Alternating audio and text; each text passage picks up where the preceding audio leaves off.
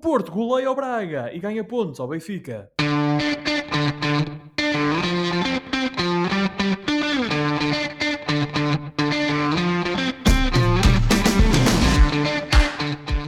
Bem-vindos a mais uma emissão dos Meninos de Ouro, o programa para quem gosta de bola e que está disponível todas as terças-feiras no Spotify, Apple Podcasts, Google Podcasts e em todas as outras plataformas onde se pode ouvir e descarregar podcasts. Eu sou o Filipe Vieira e comigo estão o José Lopes e o João Pedro Oliveira e estamos novamente reunidos para uma conversa sobre futebol. Meus amigos, boa noite.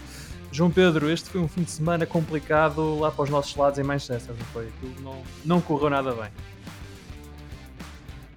Boa noite, colegas. Boa noite, Josué, também. E boa noite ao nosso auditório. Vastíssimo Sim, auditório. eh, Pois, mas eu não quero estar a roubar o. Esse é do Josué, não é? Ok, então vamos, vamos esperar que o Josué faça a sua entrada Josué. e fale no vastíssimo auditório. Sim.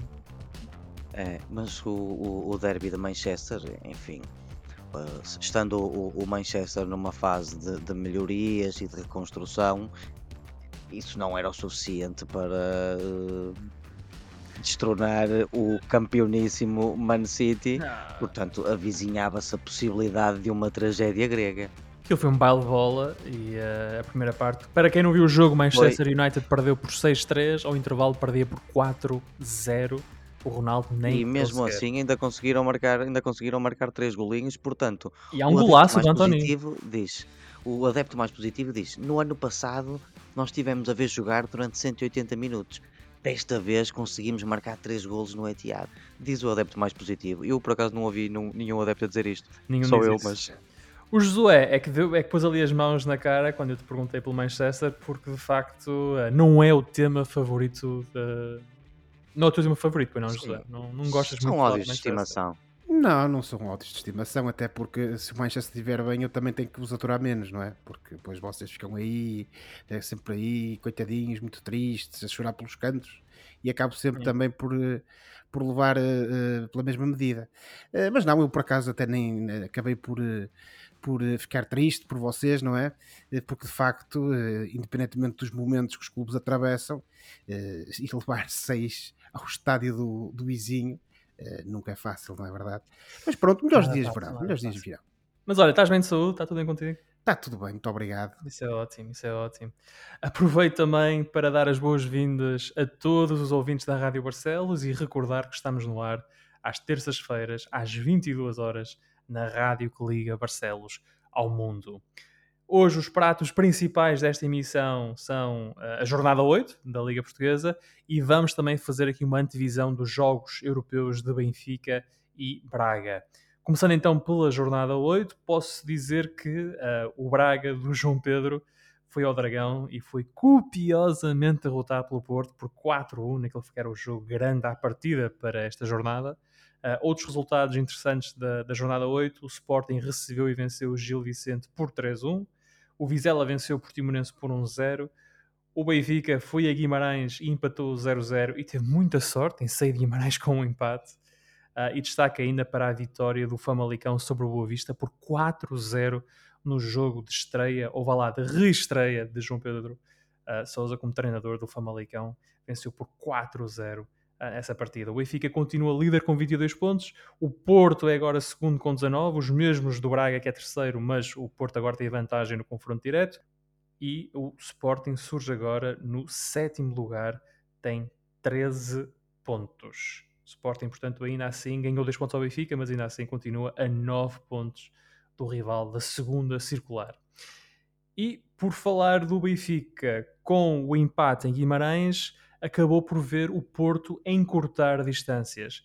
E embora tecnicamente a vantagem dos encarnados para o segundo lugar tenha aumentado, tinha uma vantagem de 2 pontos sobre o Braga, tem agora uma vantagem de 3 pontos sobre Braga e Porto, a verdade é que eh, agora a equipa de Roger Schmidt tem precisamente o Braga e o Porto a 3 pontos de distância, e portanto, em vez de estar a 2 pontos de 1, um, está a 3 pontos de 2. Tivesse o Benfica vencido e ficava com uma vantagem de 5 pontos no topo da classificação.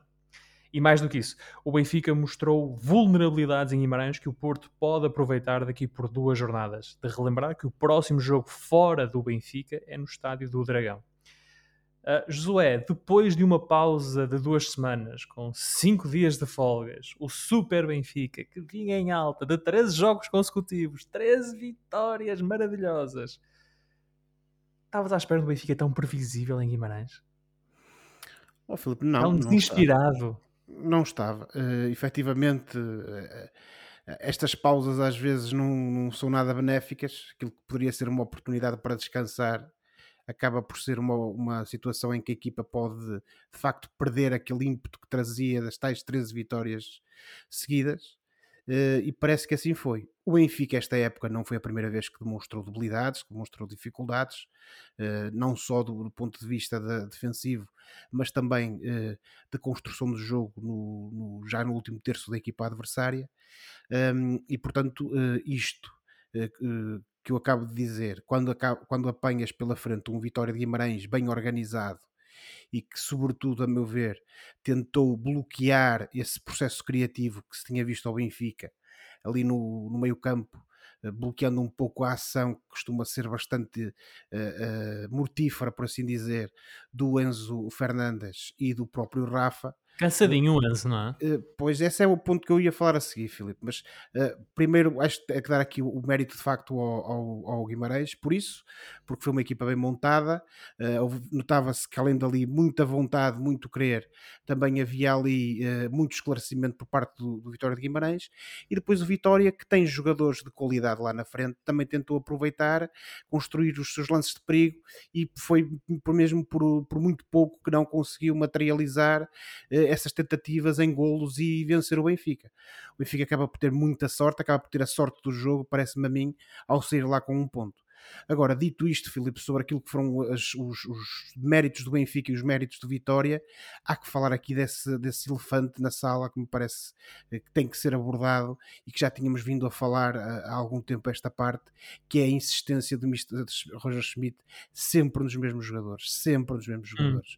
E é, é, certo que a época ainda está a começar, digamos assim, eh, temos mais ou menos um mês, um mês e pouco de competição, mas foi um mês muito intenso e o Benfica já anda nisto desde agosto fruto das jornadas europeias para se qualificar para a Liga dos Campeões.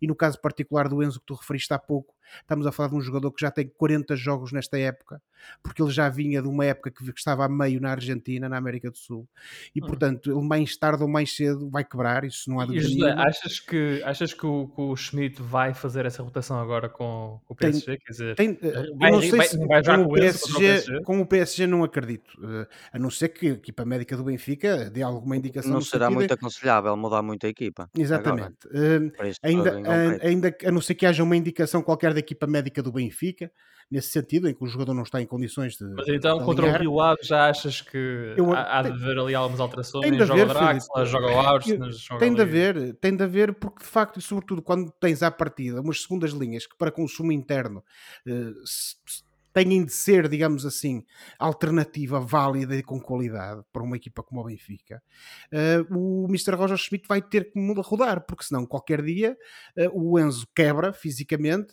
e depois nem, nem, nem, sequer tem condições para o pôr a jogar.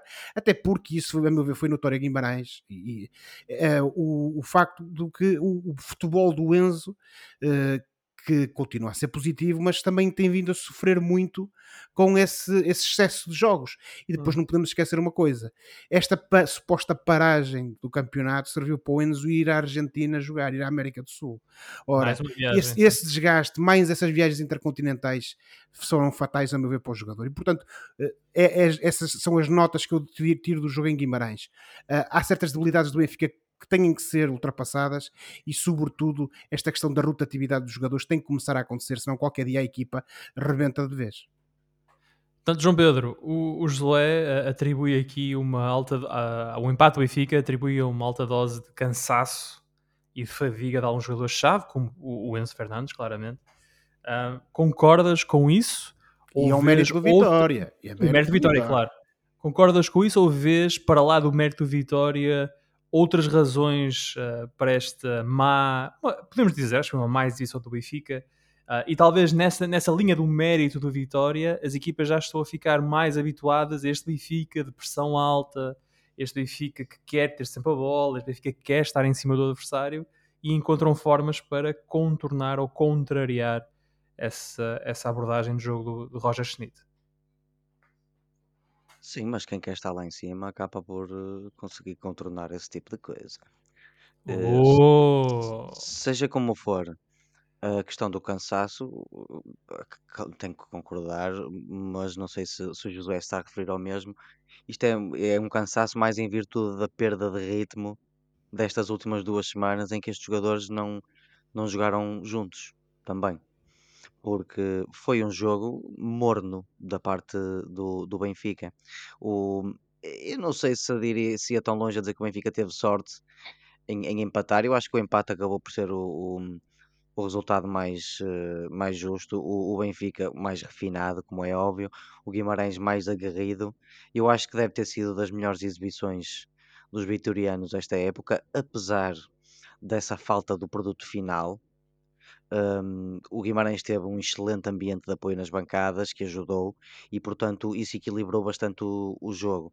Eu quero ressalvar que destas duas equipas também houve uma tremenda falta de pontaria, colegas.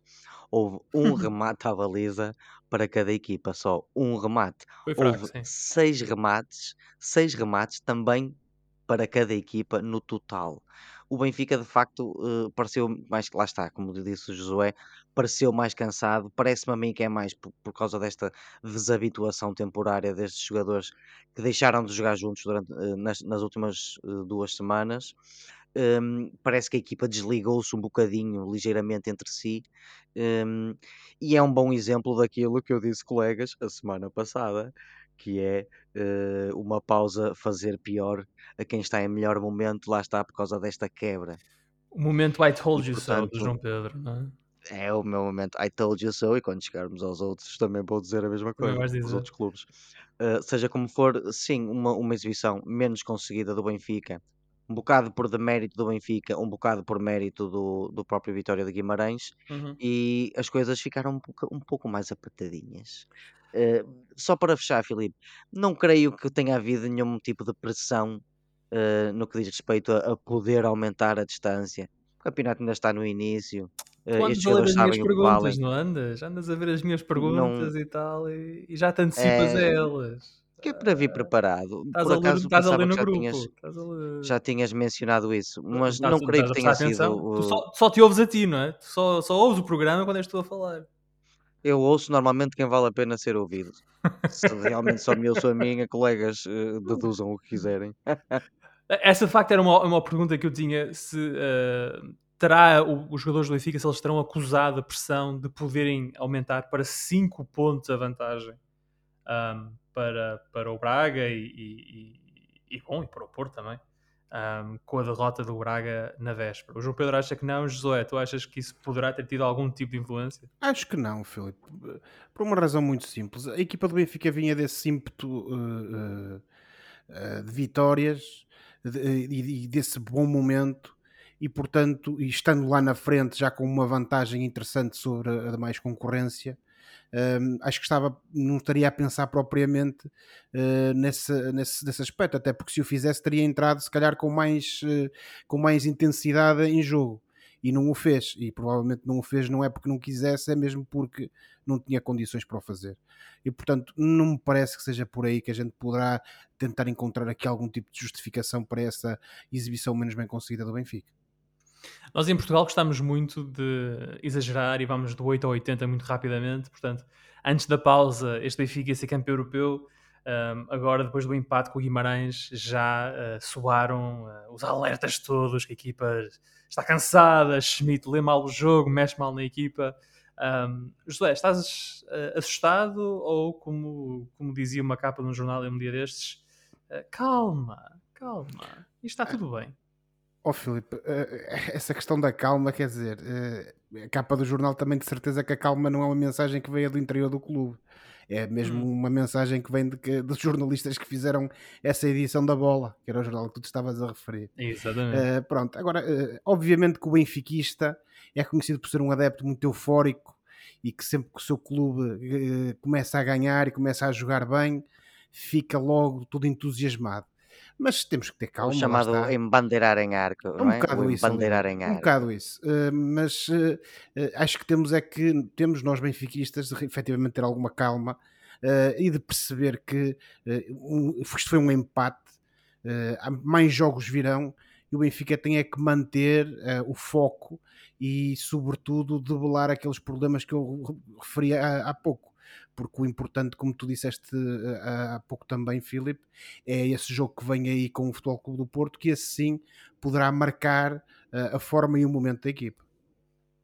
Se o Benfica chegar a esse jogo com 3 pontos de avanço, já sabe, se o Porto vencer, e fica igualado. Se o Benfica, se o Benfica vencer no Dragão, aí 6 pontos à décima jornada já é qualquer coisa. E há, uma ah, coisa, e há uma coisa que não podemos esquecer, é que o Benfica, sempre que vai jogar ao Futebol Clube do Porto, esteja o Futebol Clube do Porto melhor ou pior em termos de exibicionais, eh, é sempre como se fosse o jogo do qual a vida de, de, dos jogadores do Porto dependem. E, e portanto vai haver eh, um ambiente complicado, eh, logo de certeza, e vamos ter ali um Futebol Clube do Porto que a jogar melhor ou pior vai querer derrotar, se possível copiosamente, o Benfica para mostrar que o Porto ainda está cá para as contas do campeonato. Não há fins de ciclo no Porto. Uh, João Pedro, quando tu pensas no Benfica, pensas num adversário feroz e ficas uh, preocupado uh, por ver o Benfica das primeiras três jornadas com imensa força, ou vês agora este Benfica mais fraquinho de Guimarães e pensas, ah, este é que é o verdadeiro Benfica, é com este Benfica que nós vamos ter de lutar pelo título. Não, Filipe, que parvo isso da tua parte. Sim, de vez em quando. Não, este jogo foi. Parece-me a mim, naquilo que vai ser o balanço da época, quando lá chegarmos, vai ser uma, uma exceção. O, o Benfica está bem lançado para ficar nos primeiros lugares. Se vai ficar em primeiro ou não, não sei. Eu discordo convosco. Se a décima jornada estiverem a seis pontos do Porto e do Braga, já agora, eh, eu acho que a Romaria continua a ir ainda no adro. E a procissão, a procissão ainda uhum. vai no adro com 6 pontos à décima jornada, aí não concordo muito convosco. Eh, para te agradar, mas também porque é verdade, Filipe, não, o Benfica tem estado bastante bem. Um, um jogo contra o Guimarães é sempre um jogo excepcional, com o potencial de correr mal, porque eles no, no, no o Vitória de Guimarães, na, na pior das hipóteses, vende cara à derrota. Por Sim. isso, este foi um pequeno blip eh, in the Matrix. Vamos ver, vamos ver. Uh, mas por falar em pequenos blips no, no Matrix, vamos falar do teu Braga e, da, e do jogo no Dragão. Se, se, foi também um pequeno blip nesta época que até ao jogo do Dragão estava uh, imbatível. Uh, antes disso, no entanto, de recordar que o Benfica joga contra o PSG para a Liga dos Campeões na quarta-feira, mas para o campeonato o, recebe o Rio Ave no sábado às uh, 18 horas. Rio Ave, que é décimo classificado com 9 pontos. O Benfica, lá está, mais uma vez a diga, é primeiro com 22.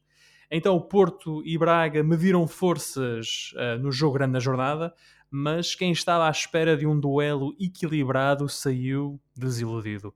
Os campeões nacionais venceram por 4-1 e o Braga teve sempre muitas dificuldades para impor o seu jogo no Dragão, embora tenha dado ali um arzinho da sua graça na segunda parte. Um, João Pedro, o Braga acusou a pressão no jogo ou, pelo contrário, o resultado mostra uh, a distância efetiva entre Porto e Braga e acaba por ser normal porque o Porto é melhor que o Braga. Como diria o Josué, oh Filipe, oh Filipe. É assim, é sempre mais difícil jogar no Dragão do que noutros estádios, obviamente, estejamos, esteja em que momento estiver uma equipa de futebol. Em Portugal, o Estádio Dragão é dos estádios mais complicados. Mesmo assim, não concordo muito. Eu não acho que o Braga tenha acusado a pressão, nem acho sequer que o resultado espelhe a distância entre as duas equipas.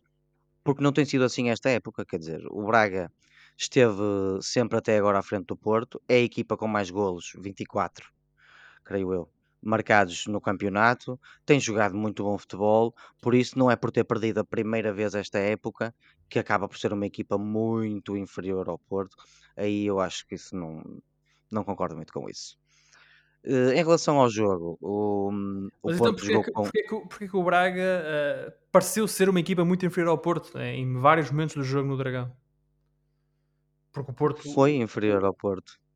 O, o, o Porto foi mais intenso, foi uma equipa muito forte a provocar o erro, uh, sempre a alternar com aquele sistema do 4-3-3 com, com o 4-4-2, que é o que eles fazem com o Conceição, pelo menos há mais de um ano. Uh, e com o Braga tivemos um Braga menos afinado, mais desconcentrado, falhou demasiados passes, apesar de nunca ter desistido do jogo. Por exemplo, questão, na questão de ter falhado passes, o segundo golo vem de uma perda absolutamente desnecessária de bola, creio que do, do Vitinha, e um contra-ataque venenoso do Porto. Uh, o, o Almosrati, nesse lance, por exemplo, também esteve mal porque desistiu da jogada à entrada da área e, e deixou o Eustáquio livre para uh, finalizar. Mas sim, como tu disseste, o Braga tentou disputar o jogo, teve alguns momentos, mas o, o Porto foi sempre a equipa melhor. Um, perdão, no que diz respeito ao Porto, o Braga era um adversário um bocado perfeito para, para este regresso, porque é um adversário difícil que ia manter os jogadores o mais concentrado possíveis, possível e depois de duas semanas a olharem, não é? Para o que tem corrido mal e a treinar para corrigir isso. Portanto, como tu dizes, o Porto foi melhor na primeira parte e na maior parte do jogo. O Braga foi melhor nos primeiros minutos da segunda parte. Ali Sim, ali o remate do André Horta que vai à barra, que sim, um em que golaço, se a, bola, se a bola entra num golaço, e depois há o golo, efetivamente, e depois pouco depois o Porto Mas também diz... Sim, mas uh, também dizer que este resultado de 4-1 é um bocado porque a partir daquele bom momento do Braga, o Braga eh, expôs-se, não é? Foi à procura de um resultado melhor e o Porto aproveitou isso, aproveitou os, os erros que o Braga acabou por cometer e fez mais dois golos. Portanto, este resultado foi demasiado pesado. O Porto não foi abismalmente superior ao Braga, como, como tu dizes, embora não uses a hum. palavra abismal, mas foi claramente melhor e, e ganha com justiça. Pá, um grande jogo do Taremi, uh, apesar de não ter marcado, fez uma assistência, mas enfim, Ai, o uh, jogou e fez o túnel que ele faz ao Turmena, ai ai ai. Antes da assistência, não é? E, e é está um crack, no, é noutro dos golos. Uh, e temos que elogiar também o Eustáquio e o PP, que são jogadores que estão agora a ter mais, uh, uh, mais tempo de antena, por assim dizer, e que fizeram um golo e uma assistência cada um. E olha, parabéns ao Porto. Ah, isso é um bom desportista, de facto. José, tu é. tens uma opinião sempre muito incisiva sobre as performances do Braga no, no Porto. Um, o João Pedro fala aqui um bocado de uma certa exposição, ou seja, que na segunda parte, em busca de resultado, Artur Jorge expôs uh, a retaguarda da equipa do Braga e isso tornou mais fácil ao Porto fazer dois golinhos. Mas e, e tu achas que foi mesmo isto? Ou vês aqui outra explicação para este resultado desnivelado, vá lá, entre Porto e Braga? Oh, Filipe, eu uh, no, no, global, tenho que concordar com a análise que, que o Oliveira uh, fez sobre o jogo. De facto, acho que não anda muito longe da realidade. E tirando aquele quarto de hora da segunda parte, como o Oliveira também referiu, uh, o Braga. Uh, 20 minutos, 20 minutos. Ah, sim, esse quarto de hora, 20, 20 minutos em que o Braga esteve bem. No resto do jogo, o Braga, lá está, deu oportunidades ao Porto, mas também não foi aquele Braga que tínhamos assistido uh, ao longo de toda esta época. Estamos a falar do Braga, que já jogou contra equipas, já jogou contra o Sporting, já jogou contra o, o, o, o líder na altura do campeonato alemão, portanto, e, e, fez uma excelente exibição e conseguiu um excelente resultado para a Liga Europa. E portanto, não estamos a falar de um Braga que só jogou contra equipas pequenas da segunda metade da tabela. Agora, aquilo que me causa sempre estranheza, e, e lá está, mas se calhar também serão duas de crescimento, o problema é que têm, eh, têm tardado a ser debeladas. É que o Braga, eh, quando joga contra as equipas grandes, especialmente contra o Porto, e sobretudo no Dragão, parece que há sempre ali um bloqueio mental qualquer que faz com que a equipa, eh, sobretudo quando vem de um bom momento, desaprenda de jogar a bola. E uh, eu comentei com isto com vocês em off na, na no dia do jogo, uh, que de facto, mais uma vez, era, era a sensação que dava. O, é verdade que o Braga tentou, ninguém questiona isso, mas uh, quer dizer, aquele Braga avassalador que tínhamos assistido até ali chegou ali e ninguém o viu. Uh, e portanto o Porto esteve bem, com certeza, mas como referiram há pouco, o Porto se calhar foi mais oportunista e obviamente também uh, usando os trunfos que a qualidade individual dos seus jogadores lhe dá, foi mais oportunista do que outra coisa, porque também não vimos um Porto, a meu ver, que tivesse mudado, se transfigurado completamente desde aqueles dois jogos menos bem conseguidos, aqui há, umas há duas semanas, uh, e que chegasse ali e que começasse a ditar a lei dentro do campo, uh, ao Braga. Agora, eh, acho é que o Braga acabou por dar essas oportunidades ao Porto. E uma das coisas que, a meu ver, tem de mudar é precisamente isso. É estes momentos em que o Braga contra os grandes, mas sobretudo contra o Porto, hesita bastante. Dito isto, eh, só queria fazer O também. Braga que até não é, tem ganho bastantes vezes ao Porto nos últimos anos. Não é? Pois não sei, Oliveira. Eu falo, limito-me a falar daquilo que vi no sábado. Um, e, e outra, noutras vezes em que o Braga visitou o Estádio Dragão. Uh, por, agora, uh, Sim, apenas, mas, mas apenas tens- fazer uma nota. das vitórias recentes do Braga, não? apenas aderir a uma nota que o Oliveira deu e que, que tem que ser dada, eh, que é a excelente exibição do Taremi, que de facto foi um jogador essencial. Belo jogo, belo jogo. Tem, eh, vocês sabem que eu sempre fui um adepto do Taremi desde o tempo em que ele estava no Rio Ave. Há certas facetas do jogo dele que eu não sou especialmente apreciador. Vocês acho que as pessoas imaginam quais é que serão. Vocês É, sabem do que eu estou a falar. Exatamente, vocês sabem do que é que eu estou a falar. Mas de facto o homem merece ser elogiado porque tem estado muito bem e é um grande jogador. O Porto venceu assim o Braga por 4-1 e tomou conta do segundo lugar do campeonato, em igualdade pontual com o Braga, mas com vantagem então no confronto direto. Na próxima, na próxima jornada, que é a nona jornada do campeonato, o Porto vai a Portimão jogar com o Portimonense e o Braga eh, joga em casa com o Chaves. Ah, o Portimonense Porto é no sábado às 18 horas, portanto à, à mesma hora do Benfica Rio Ave. E depois temos no domingo, ah, dia 9 de outubro, temos o Braga Chaves às 8 e meia da noite na Pedreira. Do Porto do Braga avançamos para o Sporting Gil. Ah, o Sporting continua um pouco afastado desta guerra pelo trono da Liga Portuguesa. Os Leões receberam e venceram o Gil Vicente por 3-1 e estão agora a 9 pontos do Benfica. Ah, continuam assim no sétimo lugar. João Pedro, a pausa fez bem ao Sporting? Bom, Filipe, na senda eh, da minha faceta profética exposta a semana passada, sim, esta pausa fez bem a quem precisava de uma pausa. E neste caso, o, o Sporting, eh, e muito, precisava de uma pausa. Tem sido uma equipa muito irregular esta época. Não há muito a dizer sobre este Sporting, realmente. Mais um grande jogo do Pote. A atenção do Fernando Santos, eu não compreendo como é que este rapaz não, não está a voltar às opções. Ahm, elogiar o segundo golo, que é uma grande combinação entre o Maurita, que fez um excelente jogo, eh, a dar de calcanhar para o Pote e que tira um adversário do Sim, caminho sim. E conduz a bola, porque ele não remata a baliza, ele conduz a bola para a baliza. Excelente jogada. É mais, eh, parece-me interessante falar no, no Gil Vicente. eh, o Gil, eh, Ah, então o, o, fala, fala do Gil. o Ivo Vieira eh, mudou o sistema para cinco defesas, três centrais e dois laterais, para anular o jogo interior do Sporting e a profundidade dos alas, e isso não Uh, resultou. Na primeira parte, o Gil não existiu ofensivamente e, não, e quase não teve bola. O Ivo Vieira, que curiosamente ah, ah, e interessantemente fez o meia-culpa na flash interview, a dizer que errou, que não devia ter feito isso, não devia ter mudado o sistema. Lá retificou no intervalo e na segunda parte o, o, o Gil Vicente já esteve muito melhor, já tentou discutir o jogo. Foi, foi, foi é, tarde demais, porque só conseguiram reduzir pelo inevitável eh, brisa de Valência.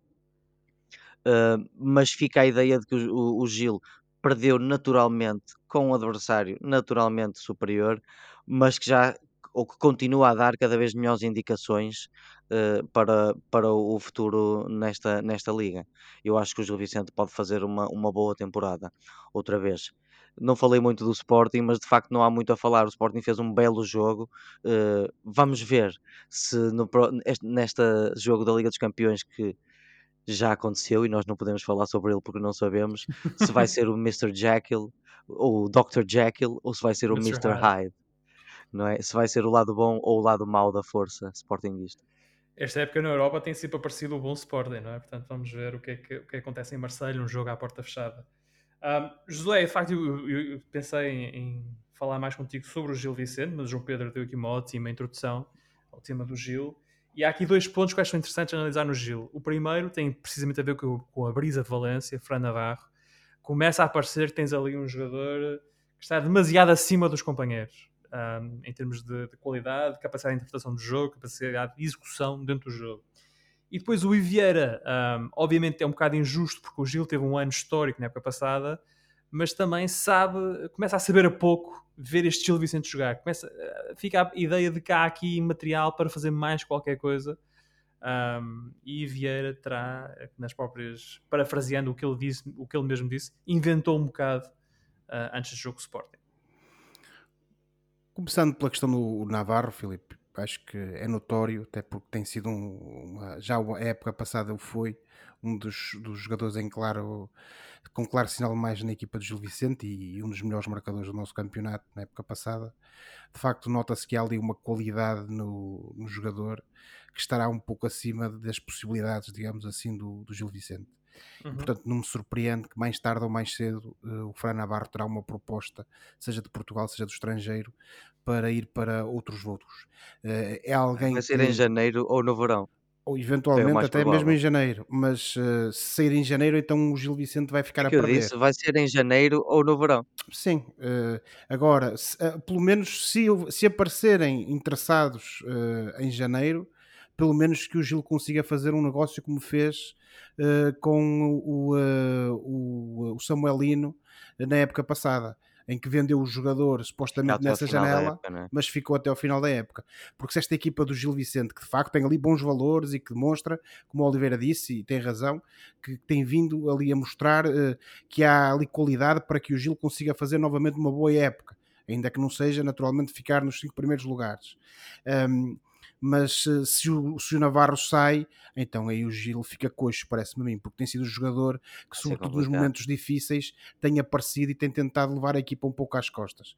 Uh, relativamente ao Ivo Vieira, só posso dizer uma coisa, uh, ou melhor, é uma, mas acaba por ser, acabam por ser duas. Uh, é, é, é óbvio que temos que dar aqui algum desconto, por assim dizer, a um treinador que é chamado a pegar numa equipa que não foi ele que construiu a 15 dias, digamos assim, de, de começar o campeonato e depois esperar que ele de uma hora para a outra consiga fazer algo, eh, não digo igual, mas parecido com aquilo que era o Gil Vicente eh, de bom futebol da época passada. Eh, e portanto, isso obviamente não é injusto estar-lhe a pedir isso. Agora, há uma coisa que lhe pode ser exigida e, e que de facto ele tem de corresponder. O Vieira não é um treinador qualquer, não obstante os insucessos das últimas épocas, ele de, já demonstrou que tem qualidade como treinador. O que ele não pode fazer é coisas destas, quer dizer, está a, a crescer, a fazer a equipa crescer, está a apostar num modelo de jogo, está a tentar que o Gil se assuma cada vez mais como uma equipa, eh, equipa parecida com aquilo que era a época passada, e depois lembra-se joga contra o Sporting, que é uma das grandes equipas deste campeonato, e altera completamente o modelo, baralha completamente os jogadores e, sobretudo, uh, uh, tem uma abordagem tática que se mostrou ser completamente errada, tendo em conta aquilo que é a postura da equipa de Sporting em campo. E, portanto, ele teve a hombridade de reconhecer o erro, estamos de acordo, ainda bem que assim foi, mas tenha que deixar de inventar e apostar ali num, numa, numa, numa fórmula para o Gil Vicente voltar a ser uma equipa que tenha bom futebol e, sobretudo, consiga ganhar jogos, porque esta é a parte que nós não nos podemos esquecer: é que o Gil Vicente é uma equipa que, acima de tudo, luta pela permanência. E por muito que tente mostrar bom futebol a espaços, se isso não, não vier acompanhado de pontos, então, mais tarde ou mais cedo, há um problema na equipa, instala-se o pânico, instala-se a preocupação com aquilo que será a sobrevivência do clube na Primeira Liga, e então aí é que poderemos ter um problema sério para resolver em Barcelos. Hum, muito bem. Vamos ficar então a aguardar os próximos episódios uh, da aventura do Gil Vicente na Primeira Liga. Uh, recordar que na próxima jornada o Gil joga sexta-feira, no dia 7, em casa com o Estoril Praia. Já o Sporting vai aos Açores jogar com Santa Clara, o jogo é no sábado, às 15h30 no continente, menos uma hora nos Açores.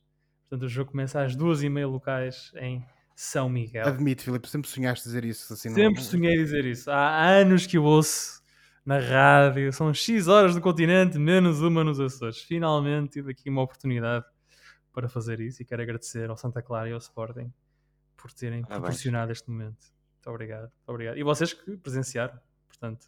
Momento histórico. Estamos todos felizes. Um, ora, esta emissão está a ser gravada antes dos Jogos Europeus de Porto e Sporting, por isso não vamos passar muito tempo a olhar para o Marselha Sporting e para o Porto Leverkusen. E proponho então aos meus amigos João Pedro e Josué que façamos antes uma antevisão uh, dos outros dois jogos europeus que envolvem equipas portuguesas, o Benfica, Paris Saint-Germain de quarta-feira e o Braga, São Gilás de quinta-feira. E José, podemos começar já com o Benfica. É uma tarefa muito difícil esta. Uh, o Benfica recebe o PSG, o PSG das estrelas. Um, não deixa de ser interessante que PSG e Benfica chegam a este jogo, ambas as equipas sem derrotas e com apenas um empate em todos os jogos já realizados e com seis pontos no topo do grupo H. Portanto, são uh, tão espelhadas as épocas de Benfica e PSG em termos de só vitórias, um empate inclusive no, na Liga dos Campeões, dois jogos, duas vitórias. Portanto, no papel, equipas equilibradas, mas na prática, o Benfica, Josué, não é favorito. Portanto, o que é que o Benfica, o que é que Roger Schmidt podem esperar uh, retirar deste encontro com o PSG? Ó oh, Filipe, eu parece-me a mim que o, o Benfica aqui uh, tem que, sobretudo, manter, procurar manter a sua identidade. Uh, esta equipa que pressiona, que pressiona alto e que tenta criar dificuldades aos adversários. Porque não adianta de nada, aliás, pegando neste exemplo que acabamos de falar do Ivier do Gil Vicente, com as devidas diferenças, como é óbvio, não adianta nada estar a inventar e a mudar a identidade da equipa só por causa de um adversário. Sobretudo quando estamos a falar de um adversário que tem provavelmente um dos melhores plantéis da Europa, uh, com jogadores de classe mundial, uh, com Neymar, Leo Messi, Mbappé, portanto, uh, não adianta estar aqui com grandes, com grandes alterações.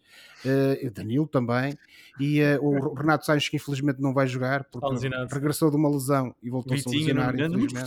Tem o Vitinho, é tudo jogadores de muita classe e de muita qualidade e portanto não adianta o Benfica estar aqui a, a tentar mudar aquilo que é, tem é de procurar com essas armas e com esse seu modo de jogo criar dificuldades ao PSG e obviamente que tudo aquilo uh, que vier, por assim dizer, em termos de pontos por lado do Benfica será lucro. E portanto uh, o Benfica tem que sobretudo fazer uma, uma tem que ter uma abordagem a meu ver bastante realista à partida e, e, uh, e tem uh, é que ter uma especial cautela, e essa é que é a minha grande preocupação, naquilo que são os tais problemas defensivos que eu aludi há pouco quando estávamos a falar do jogo com o Vitória. O Benfica tem tido um problema crónico esta época que o Mr. Roger Schmidt ainda não conseguiu debelar, é que o Benfica é uma equipa que apresenta muitas debilidades uh, uh, defensivas, sobretudo quando é apanhada em contrapé. E tendo tendo em conta que estamos nós, Benfica, uh, com um, um, estilo de jogo uh, em que normalmente as equipas adversárias tentam criar perigo precisamente em contra-ataque, uh, fruto dessa pressão alta e depois, quando essa pressão alta não resulta, tentam apanhar o Benfica a, a, a jogar em contra-ataque. E, portanto, quando tens jogadores como o PSG lá na frente se eventualmente o Benfica uh, conseguir ter esses seus momentos de alguma pressão do PSG, se depois vacilar num eventual contra-ataque da equipa francesa, então aí podemos ter problema sério e podemos ter o Benfica a ter sério, bastantes dificuldades e eventualmente uh, uh, ter pela frente um resultado bastante, bastante pesado, um resultado negativo bastante pesado.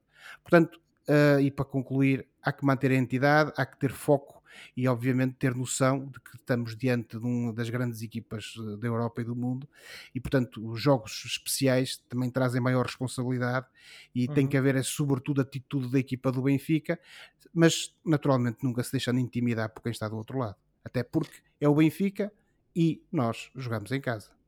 É o Benfica, o Benfica é bicampeão europeu o PSG nunca venceu a Liga dos Campeões portanto só para só para acrescentar uhum. aqui este, este, este, dado histórico. Um, mas, uh, João Pedro, este é o tipo de jogo que uh, costuma dizer que nem é preciso motivar os jogadores, nem é preciso incentivar os jogadores, porque eles querem jogar este jogo, querem estar bem contra o PSG. Este é um jogo que pode fazer uh, um contrato, uma carreira para um jogador que, que, está num clube como o Benfica, numa liga como a portuguesa. Um, o que é que, na tua opinião, na tua ótica, o que é que o Benfica pode esperar retirar de positivo deste jogo com o PSG? Obviamente o PSG é favorito, mesmo sendo o jogo no Estado da Luz. Mas o Benfica pode discutir o jogo o PSG? Com certeza que pode. Um, um bocado à semelhança do, do PSG, o Benfica também uh, uh, teve um excelente início de época. Uh, também está invicto. também tem um empate e tudo vitórias. também pratica um futebol alegre e positivo. Eu já disse isso tudo, por acaso. Lá está. Tu não ouves, tu não ouves a equipa recarregou baterias com a pausa recente, uh, jogam em casa, o apoio do público na luz especialmente quando a equipa está bem, pode fazer de facto hum, a diferença. O, o, o, PSG hum, está a fazer um grande início de época também. O Neymar, talvez a fazer o melhor início de época dele desde os tempos do Barcelona.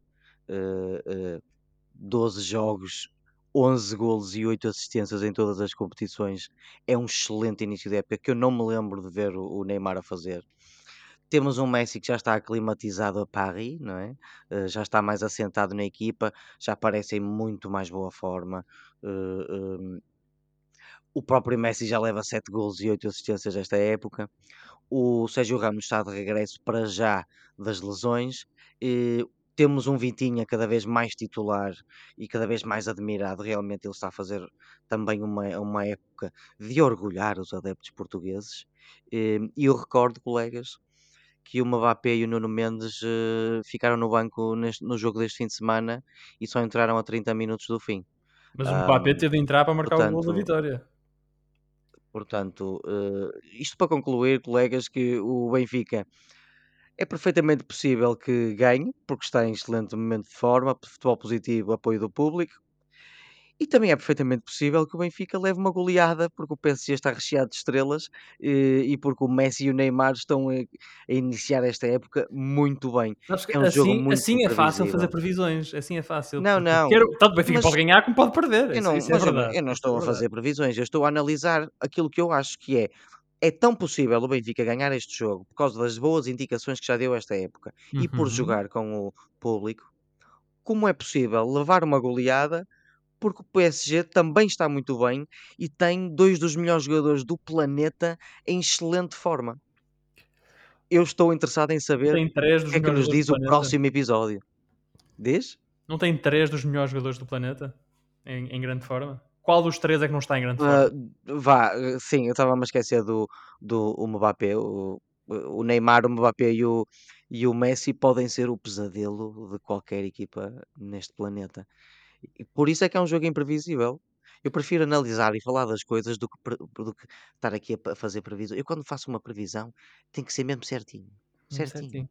Vai ser uma noite para António Silva crescer, uh, apanhar com esses três jogadores pela frente vai ser. Uh... Bem, vamos ver, vamos ver o que é que faz o jovem central do Benfica. Um, onde, o Benfica... A, a, noite onde, onde os rapazes se tornam homens. homens Pode ser essa a noite. Pode ser essa. Recordo então que no grupo H da Liga, da Liga dos Campeões, Benfica e PSG partilham o primeiro lugar com 6 pontos. Juventus e Maccabi Haifa são as outras duas equipas que compõem o grupo, têm naturalmente ambas 0 pontos, jogam em Turim. O jogo é então quarta-feira às 20 horas. Na quinta-feira, o Braga, também às 20 horas, o Braga recebe o San Gilás e é uma situação muito igual. Ou seja, Braga e San Gilás são líderes do grupo com 6 pontos, resultados de uh, duas vitórias em dois jogos. O União de Berlim e o Malmo partilham então também os últimos lugares da classificação. E aqui, João Pedro, dou-te a palavra primeiro porque se trata do teu Braguinha. Um, o Braga é favorito, confirma esse favoritismo todo na, na pedreira? Braguinha não, Bragona. Ok? Bragona? Bragona. Bragão? Estou a brincar. Hum, é assim, esta equipa é muito desconhecida de quase toda a gente porque só há um ano é que regressou à primeira divisão belga. E, e por e isso foi quase é um campeão época passada. É um bocado, é verdade, é um bocado complicado estar a dizer. Eu quero dizer que o Braga é favorito porque a equipa tem tido muito boa atitude ao longo da época até agora. Eh, parece unida. Uh, eu acredito que a equipa está mortinha por dar uma resposta uh, no, na quinta-feira frente à União uh, Saint-Gilloise. No entanto, esta equipa, apesar de ter vindo e ter passado os últimos 48 anos longe da primeira divisão, como tu disseste bem, no ano passado quase foram campeões. Ficaram, no, ficaram em primeiro lugar na época regular porque isto é um campeonato com época regular mais playoffs. Vai ao playoff, sim. E depois ficaram em segundo na ronda final, que era uma espécie de mini-liga. Portanto, quase que foram campeões no seu regresso.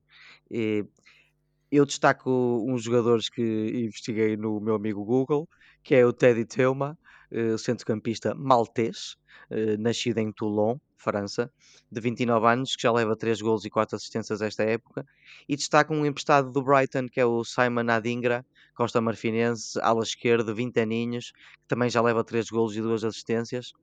Uh, quero dizer que esta equipa vem de uma vitória fora, 3-0, contra o Louvain, vem motivada e, como tu disseste, também ganhou os seus dois jogos uh, ao Malmo e à União Berlim, portanto, não podemos de todo subestimar o que esta Uhum. equipa do São Giloase pode oferecer. Eu acho e acredito que o Braga vai dar uma resposta cabal àquilo que aconteceu no fim de semana e vai ganhar, colega. E tu, José? Está aqui uma previsão minha neste programa. Ok. Ó Filipe, como, como o jogo vai ser longe do, do- da cidade do Porto, aqueles eh, ares que costumam vir do Rio Douro e que fazem com que o Braga se esqueça de como é que se joga a bola quando vai ao Dragão, de certeza que já vai ter passado o seu efeito e portanto vamos voltar a ver o Braga que costumamos ver normalmente. Eu acredito que sim, e acho que eh, apesar destes ilustres desconhecidos belgas eh, estarem a- também a fazer um bom percurso na, na Liga Europa e estarem também, já da, da época passada, a afirmar-se como uma equipa belga de qualidade, vamos ter um Braga à semelhança de, de si próprio, eh, pelo menos no- antes do jogo no Dragão, e portanto acredito que o Braga tem todas as condições e certamente que vai entrar em campo eh, com muita atitude a querer ganhar o jogo e tem todas as condições para o fazer. Vamos chegar então à espera do que faz o Braga na quinta-feira no Estádio Municipal de Braga eh, em jogo para a Liga Europa. O Braga recebe então o São Giloase eh, num jogo que o João Pedro já disse que o Braga vai ganhar e, portanto, se o Braga não ganhar, o João Pedro oferece um jantar. eh, como é que é na adega dos petiscos, não é?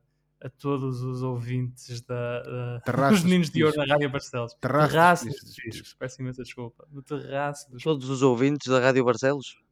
Todos os ouvintes dos Meninos de Ouro no- na Rádio Barcelos, sim. Tu vais pagar um jantar a Ah, a gente. isso vai ser um jantar barato. Pronto. Não sei, aquilo pode- Não sei. Não sei se os preços são convidativos ou não. São José. Uh, não vou estar aqui a comentar sobre isso, como de imaginar. Mas, mas Ah, assim, mas tem um terraço. Tem sim, senhor. Tem de ser comido no terraço. Tem sim, senhor. O Terraço, sim, jantar senhor. tem de ser no terraço. É um local bastante, Terraço é um local Faça bastante, chuva ou faça sol. é um local bastante simpático. Pronto, impecável. Vamos deixar o terraço dos petiscos Já para estou cheio de trás fome. e vamos regressar, por falar em fome e num país onde se come muito mal, vamos à Inglaterra, ah, onde houve uma jornada complicada para dois portugueses. Cristiano Ronaldo nem saiu do banco na derrota do Manchester United diante do Manchester City por 6-3 e Bruno Lage foi despedido do Wolves após nova derrota para o campeonato, desta vez contra o West Ham. Lage deixa o Wolves abaixo da linha de água depois do investimento de 100 milhões de euros no defesa. Um, João Pedro, Eric Ten Hag, o treinador do Manchester United, disse que não lançou Ronaldo por respeito à carreira do jogador. O United perdia por 4-0 ao intervalo. Eu fico sempre com a impressão, quando olho para o Ronaldo no banco, que a vida dele em Manchester está muito, muito, muito, muito difícil. Concordas? Está muito quê? Desculpa, Filipe. Difícil. Quite Está, hard. mas eh, eh, está, é, isso é, é inegável, mas isso é consequência de uma pré-época, se lhe quisermos chamar, deficiente que o Ronaldo fez por causa de questões pessoais à volta da sua possível saída ou não. E ele agora está, de certa forma, em pré-época ainda. Ele está a ganhar forma. E eu, para já, a questão dele não ter sido titular, acho que é um bocado por aí e pelo facto de ele não, não querer estar a o, o Eric, Ten Hag não, não, não, querer te, não querer te mudar, não querer mudar, aliás, ah, ah, uma ah, estrutura que já estava a funcionar bem. Pôr o Rashford no banco, por exemplo, para pôr o Cristiano Ronaldo a jogar. Houve aqui muitos críticos eh, nos média e ex-jogadores eh, que se dividiram entre, ok, nós percebemos, ele ainda está a aquecer, entre aspas, esta equipa está a jogar bem, ele vai ter que melhorar de forma para regressar à equipa, e há aqueles que dizem, não, não, o Ronaldo é nestes jogos que tem que jogar, ele devia era ter jogado, nem que fosse quando já estava 4-0, porque ele tenha que jogar, porque ele é um homem-golo. Portanto, houve aqui muitas opiniões divididas em relação à, à questão Qual é do a Ronaldo. tua? Qual é a tua opinião? A minha pende um bocado mais para, ah, o facto dele estar de em pré-época ainda, como eu disse há bocado. O Ronaldo está a voltar, ah, à sua forma. E um homem com a sua estrutura física Oliveira, só, desculpa interromper-te. que ele é faz que. todos os dias, Desculpa vai deixa-me só acabar só esta coisa, Josué. Só, só este pequeno pormenor. Ele vai acabar por atingir algum tipo de boa forma, de certeza absoluta, porque ele ainda há poucos meses estava a acabar uma época em relativa boa forma também. Mas se ele não Portanto, joga, como é é que vai recuperar questão. o ritmo? Mas ele vai acabar por começar a jogar mais vezes. Ah, Vamos lá ver. Eh, Este, esta, esta quinta-feira contra o Omónia de Nicósia provavelmente vai ser titular bem. e a pouco e pouco ele vai acabar por, por, eh, por ser mais vezes titular e por, e por fazer mais Mas vezes a diferença, qualquer dia põe na equipa uma para como ganhar nos habituou nos últimos Nós, anos. nós Eu acho que não se deve fazer eh, muito, só para terminar, não se deve fazer grande eh, alarido, embora se fez muito alarido aqui em Inglaterra sobre isto. Eh, Mas acho que não se deve fazer grande alarido, porque o Ronaldo está a regressar ainda a um tipo de forma que nós todos eh, queremos ver. E ele há de jogar mais vezes. É isto que eu acredito. Mas estávamos nós há bocado a falar do Messi e não é possível falar da carreira de Ronaldo sem falar de, de Messi. E Messi é ainda titular e provavelmente o melhor jogador, um dos jogadores mais importantes do PSG, uma das maiores equipas do mundo neste momento. E Ronaldo é suplente do Manchester United num jogo contra o City e estás tu a dizer que vai ser titular contra o Omónia de Nicosia. Portanto, são jogadores estão Com as claramente. voltas que a vida dá, isto é mesmo, assim. é um, é um E, bocado. o- Qual é a é, é que tiras disso? Vocês vão, é um vocês vão ver o desculpar. Ronaldo nesta situação, Vocês vão é? me desculpar, mas O isso parece. Ronaldo está no campeonato mais competitivo do mundo e, e teve a coragem de o fazer com 36 anos. O Messi, pese embora todos os seus méritos, está a jogar numa liga substancialmente mais fácil.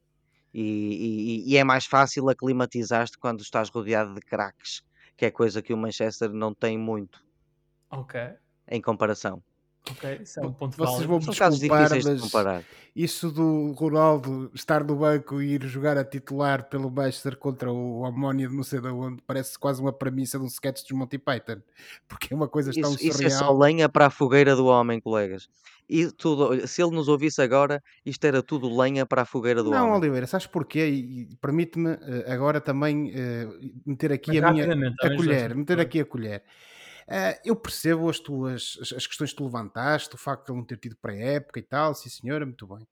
Mas além daquilo que eu já te referi há pouco, de ele não jogar, eh, de ele não ganhar ritmo se, não jogar, quer dizer, eh, olhamos para o colega dele que estava à direita dele no banco, o Casemiro, custou uma fortuna e que fez pré-época e que estava a jogar pelo Real Madrid. Ah, qual é que é o problema desse para não jogar? Não sei, ah, gostava que alguém me O problema explicasse. dele é que eh, houve outra coisa imprevisível que aconteceu, que foi os últimos jogos do McTominay eh, Oh, têm sido bastante bons. mas, mas, E lá mas, está. Isto- pronto, eu, não, eu, não estou, eu não A estou a defender nem a criticar Oh, nada. Nós Eu temos de estou-te a dizer, eu Temos a dizer. Laje. Temos de avançar para o Laje. Vamos, José, se tens uma- um ponto Não, é só a isso. Acho, vai acho agora. que um agora. jogador com a qualidade do Casemiro, que, que foi contratado e custou uma fortuna, vem, tem que vir para jogar, porque o E Manchester só ganha em tê-lo em campo. Só ganha em tê-lo é em campo. vai, acabar por ser Se titular esse também. senhor McTominay O eh, Nicosia Esse jogar. senhor McTominay pode jogar até aos 60 anos, que nunca vai ter metade da qualidade do Casemiro. Um, Concordo e, eh, absoluto. pronto. E depois há outra coisa, e com isto termino. Uh, o United Corta, vinha de, corta, resultados, vinham de resultados positivos e, e- e interessantes, sobretudo aquilo da vitória contra o Arsenal. Mas eh, daí a dizerem que o United estava a evoluir muito bem e que estava a apresentar um excelente futebol e que justifica que este senhor McTominay fique em campo, epá, vai uma distância muito grande. João Pedro, Bruno Lage é despedido no Wolves, ano e meio mais ou menos em Inglaterra. Qual é, em pouquíssimas palavras, qual é o legado que o Bruno Lage deixa em Inglaterra? Bom, eh, pelo menos da parte dos média, eh, há aqui um- uma conversa de uma certa precipitação, porque o Bruno Lage esteve a remar contra um- um- uma maré em particular, muito complicada desde o início da época, que era a ausência de, de pontas de lança. O, o Jiménez não tem estado muito bem fisicamente, tem alternado entre jogar e lesões, e o, o, o precisava de um ponta de lança que só recentemente é que chegou, que foi o Diego Costa, aos 33 anos, veio ver como é que, como é que param a- as modas, a a Wolverhampton. desta vez. E, e, portanto, os média, eh, até certo ponto, dizem que ele até tinha algumas condições para continuar, agora que já tinha um ponta de lança. Mas depois os, os adeptos dizem que ele deixou sair jogadores como o Dendonker, como o Fábio Silva, que agora está a marcar golos, mas também falar agora é fácil. O Cody, que era o capitão e foi para o Everton, o Bolly, e eles acham que se calhar eh, era a altura de de o, do, do Bruno Lage sair. Ok. Uh, mas dos média ele continua com uma boa reputação. Josué, e, e agora o que é que pode ser um próximo passo de Bruno Lage? Ou para a carreira de Bruno Lage? Regressa a Portugal, lida para mercados emergentes, o que é que, que, é que pode eu, ser? Eu penso que regressar a Portugal é complicado, uh, porque... Em trabalhar para os meninos de ouro. É, independentemente da forma como ele saiu do, do, do, do Benfica e, e da, no fundo da, daquele afrouxar de qualidade do Benfica na última parte do consulado dele. Ele foi um treinador campeão e, portanto, a partida não virá treinar qualquer clube para Portugal. Uh, acredito que o destino dele passe mais por estrangeiro, eventualmente algum mercado emergente. Uh, agora, uh, não obstante estas últimas jornadas em que de facto o Wolverhampton esteve muito abaixo daquilo que já nos mostrou ser possível, eu parece-me a mim que ficará uma imagem positiva do Bruno Lage pelo mundo e pela Europa de futebol, não só em termos pessoais, pela postura dele, mas também porque ele já demonstrou ser capaz de pôr a equipas a jogar bom futebol precisamente pela postura positiva da Bruno Lage. Um abraço aqui dos Meninos de Ouro para o treinador português que ficou sem trabalho este fim de semana. E está agora na hora do Fora do Jogo, momento do programa em que olhamos para o que se passa fora das quatro linhas e oferecemos recomendações ou sugestões aos nossos ouvintes. João Pedro, de forma muito, muito, muito rápida, diz lá, o que é que tens para nós? Olha, Filipe, é assim que eu quero, é, é mesmo rápido este, esta, desta vez. Um, no seguimento do anúncio de que vão começar as filmagens do Deadpool 3, eu recomendo que, e, aliás, este filme só deve ser em 2024, mas eu recomendo que se antecipem um bocadinho e que vejam o Deadpool 1 e 2. Uh, estão disponíveis, uh, são filmes da Marvel, uh, e estão disponíveis na Disney Plus. Um é realizado por Tim Miller, que esteve envolvido no Love, Death and Robots, que eu gosto muito, e no mais recente filme do Terminator, o Dark Fate. E, e o segundo é realizado por David Leitch, que hum, fez umas coisas que eu não me estou a lembrar neste momento. E, e- ah, realizou o Bullet Train, que vai sair agora. Uhum. Isto é um filme de super-heróis, de ação, comédia negra, muito subversivo, foge muito do argumento usual que é este tipo de filmes, goza consigo próprio e adiciona muita sátira a este tipo de filme sobre, lá está, super-heróis. A ação é divertida e cativa, a banda sonora é boa e tem excelentes secundários. E eu destaco o Josh Brolin e, e o Julian Dennison de, do segundo filme são realizadores diferentes, os estilos são bastante parecidos. Eu gosto muito destes filmes da Marvel. Deadpool 1 e 2 estão na Disney Plus. Maravilha. José, e tu? Olha, Filipe, eh, uma série que estreou em 2022, eh, que em Portugal está disponível na HBO Max, eh, chamada The Rehearsal, o ensaio. É uma série que explora os limites a que alguém chega para reduzir as incertezas da sua vida cotidiana. Basicamente, estamos a falar de um senhor com recursos ilimitados com uma equipa de construção, um conjunto de atores uh, e esses tais recursos ilimitados.